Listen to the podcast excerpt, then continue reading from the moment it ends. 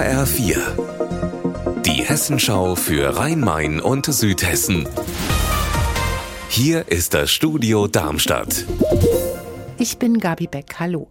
Es war damals eine traumatische Nacht. Der 19. Februar 2020 in Hanau besonders für die Opfer, aber dann später auch für ihre Angehörigen. Neun Menschen sind dem rassistischen Anschlag zum Opfer gefallen.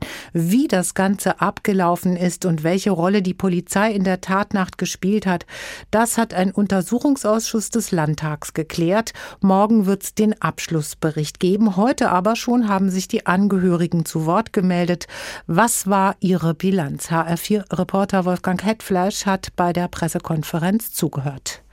Die Punkte sind ja bekannt. Zum Beispiel, dass Willi Viorel Paun, der den Täter vom ersten zum zweiten Tatort verfolgt hat und dann in seinem Auto erschossen worden ist, dass der über den polizeilichen Notruf niemand erreicht hat. Warum? Weil da nur eine einzige Beamtin war und dann die Technik auch noch so veraltet war, dass Anrufe nicht automatisch an andere Dienststellen weitergeleitet wurden.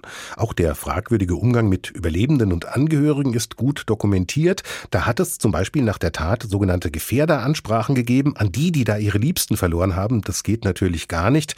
Und in der Pressekonferenz heute haben auch Mitglieder des Untersuchungsausschusses ihr Fett abgekriegt. Da gab es offenbar welche, die bei Zeugenaussagen Zeitung gelesen oder an ihrem Smartphone rumgedaddelt haben.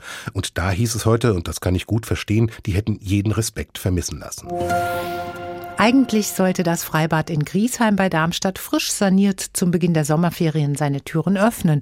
Aber jetzt wird es später. Warum genau, das hat man heute der Presse erklärt auf der Baustelle des Schwimmbades und HR4-Reporterin Petra Demand war dabei.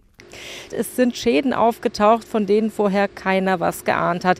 In diesem Fall musste zum Beispiel die Felseninsel, das ist so ein Wasserfallgebilde im großen Becken, abgebaut werden, einfach weil sie nicht mehr sicher war. Dadurch verschiebt sich dann auch vieles anderes. Hier ist zurzeit also wirklich noch Mondlandschaft und das wird dieses Jahr nichts mehr werden. Nächstes Jahr übrigens trifft es dann das Mühltalbad hier ganz in der Nähe in Darmstadt-Eberstadt. Da wird dann modernisiert und saniert und das bleibt dann 2024 zu. Unser Wetter in Rhein-Main und Südhessen. Oberursel meldet aktuell 23 Grad. Ihr Wetter und alles, was bei Ihnen passiert, zuverlässig in der Hessenschau für Ihre Region und auf hessenschau.de.